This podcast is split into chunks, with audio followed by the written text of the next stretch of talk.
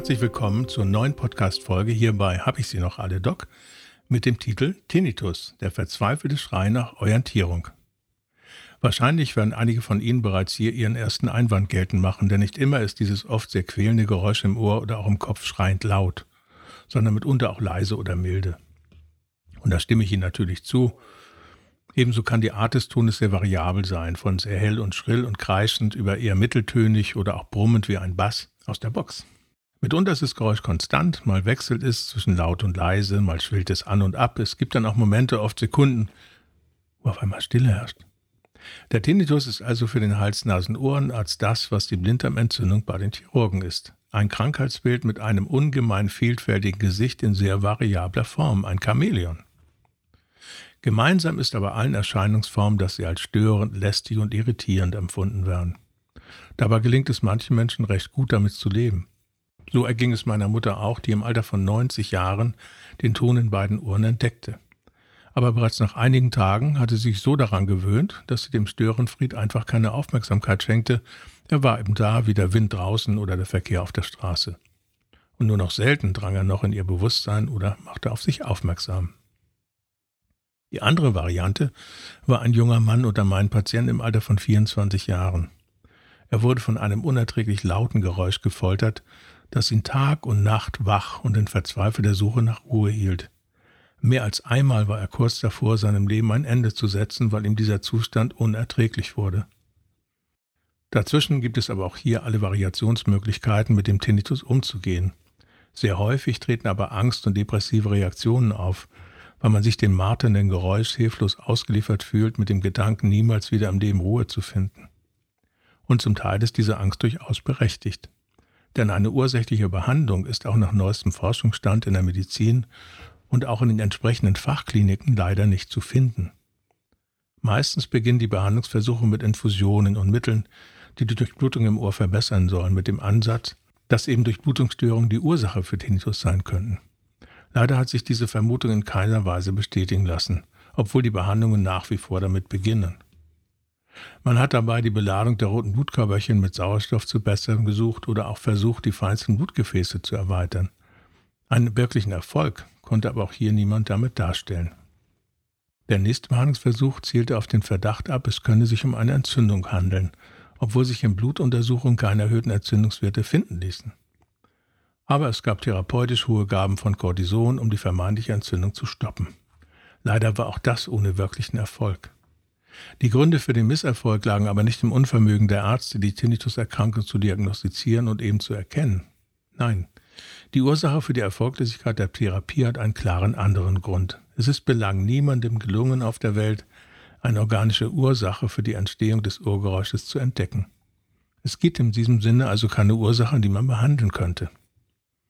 Also begab man sich folgerichtig auf die Suche nach Einflüssen, die vielleicht irgendwie eine Störung oder Schädigung des Ohrs und seiner Nerven hätten verursachen können.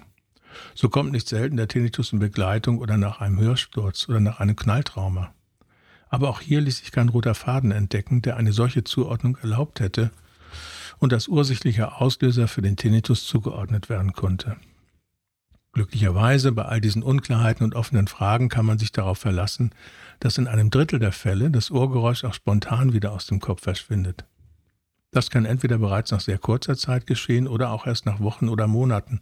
Selbst nach Jahren kann es zu einem solchen spontanen Heilungsverlauf kommen, ohne dass man einen bewussten Grund dafür entdecken könnte. Deshalb gibt es andere und auch durchaus erfolgreiche Versuche, das Leiden der Betroffenen zu mildern. Das kann zum Beispiel mit kleinen Sendern erfolgen, die ein Signal an das Ohr senden und damit den Tinnitus überlagern mit einer anderen Frequenz, sodass man ihn deutlich leiser nur noch wahrnehmen kann. Weiter gibt es einige Entspannungsverfahren, mit denen man sich für einige Zeit aus dem Quälenbereich entfernen kann, wie die Selbsthypnose oder das autogene Training. Für einen Zeitraum erfolgreich ist es auch, einen Fokuswechsel vorzunehmen und die Aufmerksamkeit vom Tinnitus weg in eine andere Richtung zu lenken. Das kann ein Musikstück sein, ein Film, ein fesselndes Spiel oder ein anderer Reiz, der die Aufmerksamkeit erfordert. Dann vergisst man gleichsam für einige Zeit das Geräusch. Alle diese Methoden sind hilfreich und mit Erfolg einzusetzen. Allerdings bleibt der Tinnitus letztendlich eben doch bestehen und kehrt am Abend zur Nacht oder sonst gerade dann zurück in das Bewusstsein, wenn man doch eigentlich seine Ruhe finden möchte. Die Lage ist also ziemlich verzweifelt und hoffnungslos? Irgendwie ja, aber irgendwie auch nicht. Denn nur weil sich organisch, also im körperlichen Bereich, bislang keine Ursache für den Beginn einer Tinnituserkrankung finden ließ, heißt es ja noch lange nicht, dass sich nicht auf einer anderen Ebene ein stimmiger und ursächlicher Auslöser und Hintergrund finden kann. Sie werden es bereits vermuten an dieser Stelle und in diesem Podcast und Ihre Mutmaßung kann ich nur bestätigen. Denn bei allen mir bekannten und behandelten Tinnituserkrankungen fand sich ohne jede Ausnahme, also immer, ein seelischer und psychischer Hintergrund. Es fand sich ein inneres Spannungsfeld, das zu einem tatsächlich ursächlichen Auslöser geworden war. Und ich sage das in der absoluten Form deshalb, weil es sich bei meinen Patienten genau so auch dargestellt hat. Und ich wiederhole es noch einmal, immer und ohne Ausnahme. Um das erste Fragezeichen, das sich jetzt vielleicht in Ihren Gedanken bildet, aufzulösen unter dem Motto, Sie glauben also wirklich, dass dem Tinnitus eine psychische Ursache, ein innerer Konflikt zugrunde liegt, beantworte ich diese Frage mit einem klaren Ja. Genauso stellt es sich mir dar und ist bei allen meiner behandelten Patienten genauso bestätigt worden. Vermutlich entwickelt sich nun ein leicht ungläubiger Gesichtsausdruck bei Ihnen, verbunden mit der nächsten Frage. Lässt sich denn ein solcher Konflikt behandeln und damit der Tinnitus abschalten oder lindern? Und wieder kann ich diese Frage nach meinen Erfahrungen über viele Jahre in der Therapie klar und eindeutig beantworten. Ja, man löst in der gemeinsamen Arbeit den Konflikt auf, dann verschwindet der Tinnitus komplett oder reduziert sich auf eine sehr leise und erträgliche Form. So einfach soll das sein, man löst ein inneres Spannungsfeld auf und diese sonst nicht behandelbare Erkrankung löst sich damit in gleicher Weise auf? Nein, das ist so natürlich nicht. Zum einen hilft niemals alles immer und bei allen und zum anderen leicht ist das natürlich nicht. Denn zum ersten gilt es ja, dieses innere Spannungsfeld, das unbewusst dem Tinnitus zugrunde liegt, zu entdecken und zuzuordnen. Das ist der jeweils erste Schritt. Der zweite Schritt gestaltet sich dann meistens noch ein wenig schwieriger. Man muss ja nur den Konflikt auch lösen. Und das ist oft alles andere als einfach. Denn es liegen ja dem Spannungsheft auch vielfältige Hintergründe und Zusammenhänge zugrunde, die nicht immer einfach zu ändern sind. Es zeigt sich aber sehr klar und ohne Fragezeichen aus dieser Sicht sehr deutlich. Es ist weder Zauberei noch esoterisches Ansinnen, wenn man dem Tinnitus zu Leibe rücken will. Es ist gemeinsame Arbeit von Therapeut und Klient, die intensiv und sicher nicht immer leicht sein wird. Der Vorteil allerdings bei dieser Arbeit ist die Aussicht auf Erfolg. Denn in einem Prozentsatz von 60 bis 70 Prozent bei dem mir bekannten Klientel, bei den behandelten Menschen, verschwindet am Ende dieser Anstrengung der lärmende Quälgeist komplett oder zieht sich in einen erträglichen Bereich zurück. Und das ist keine hochgerechnete Prognose und nach eigenem Ermessen noch geschönt. Es ist ein klares Ergebnis jahrelanger Arbeit und den damit verbundenen Ergebnissen mit den Menschen, die sich auf diese Weise mit ihrem Tinnitus beschäftigt haben. Und Erfolg ist dann auch nachweislich von Dauer. Nur falls Sie alte Wege wieder gehen wollen und das ursächliche Spannungsfeld wieder in Ihren Alltag und in Ihr psychisches Erleben lassen wollen, kehrt der Tinnitus zurück. Darauf kann man sich dann auch verlassen. Und spätestens an dieser Stelle werden Sie ziemlich sicher und ebenso zu Recht eine Forderung an mich stellen. Nun lassen Sie die Katze auch endlich aus dem Sack, Doc. Bisher hören wir von Behauptungen, die es aber nur noch zu belegen gilt.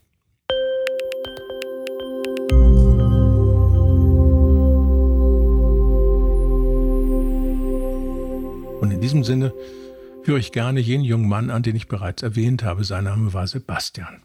Er kam im Alter von 24 Jahren zu seiner Behandlung. Sebastian litt seit etwa vier Monaten an einem so intensiven, lauten, schrillen und schreienden Tinnitus, der ihm keine Minute des Tages ein anderes Leben ermöglichte als das absolut qualvolle Erleben dieser Folter. Bis zu diesem Zeitpunkt waren alle gängigen und ja bereits beschriebenen Therapieansätze zur Anwendung gekommen, ohne den geringsten Erfolg zu zeitigen.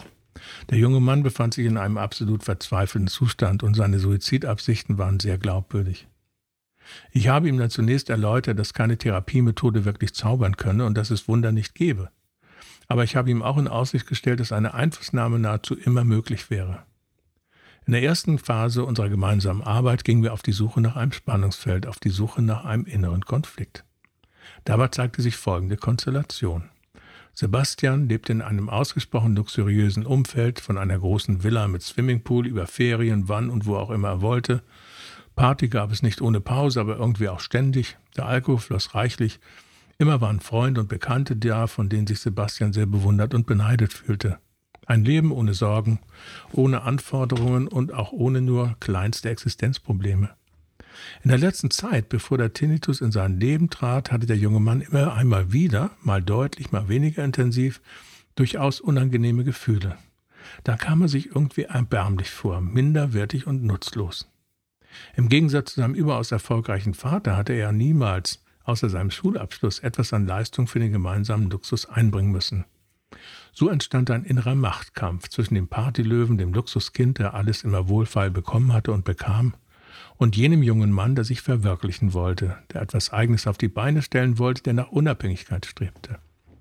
Und mitten in diesen inneren Machtkampf platzte dann der Tinnitus, der ja eigentlich alle diese Gedanken zunichte machte, auf den ersten Blick. Denn bereits auf den zweiten Blick zeigte sich der Tinnitus als verzweifelter Schrei nach Orientierung. Nun entscheide dich endlich, in welche Richtung möchtest du gehen. Möchtest du weiter der verwöhnte reiche Junge sein, abhängig und profitierend von der Leistung deines Vaters? Oder möchtest du endlich damit beginnen, etwas Eigenes zu entwickeln und dich im Leben selber zu beweisen? Die Gewalt und die Dynamik dieses inneren Konfliktes war Sebastian bis zu diesem Zeitpunkt nicht wirklich bewusst gewesen. Es zeigte sich aber in dieser ersten Phase der Therapie ein sehr entlastender Hinweis, dass die Suche erfolgreich war.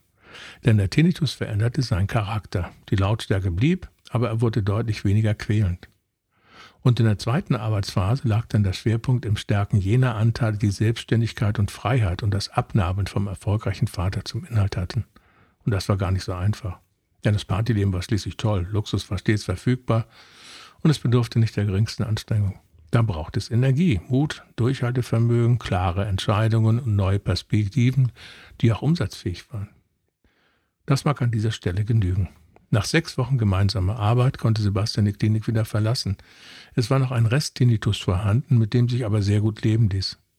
Etwa ein knappes Jahr nach der Aufnahme seines Medizinstudiums war der ungebetene Gast dann abgereist und es kehrte wieder wunderbare Ruhe ein im Kopf des jungen Mannes. Entscheidungen haben eben Konsequenzen, wobei auch keine Entscheidung eine eben solche ist. In unserem Beispiel war es offenbar die richtige Entscheidung für Sebastian, sein eigenes Leben zu beginnen.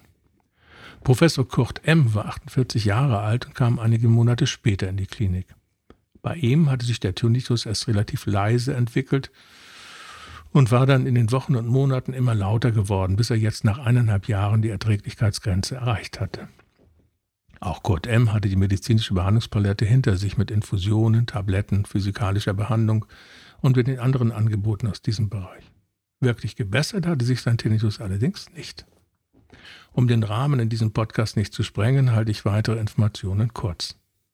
Der Professor war an die Hochschule gekommen, um dort eine völlig neue Abteilung aufzubauen, mit sehr vielen eigenen Vorstellungen, mit unglaublich viel Arbeit, aber eben auch nach seinen eigenen Erwartungen.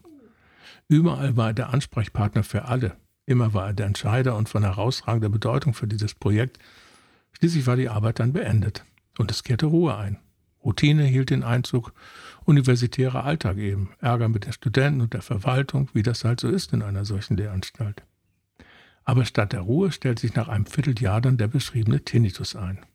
Da war auf der einen Seite der Wunsch, weiter Aufbauarbeit zu leisten, kreativ alles zu gestalten, eigenen Wünschen den Vorrang einzuräumen, während auf der anderen Seite eben normale Bedeutungsgebung, Langeweile, Routine und Alltag Einzug gehalten hatten. So entstand ein sehr dynamischer innerer Konflikt, sich mit diesen Gegebenheiten abzufinden und gleichsam normal zu arbeiten oder das eben nicht zu tun. Es galt also wieder eine Entscheidung zu treffen und eine Orientierung zu wählen.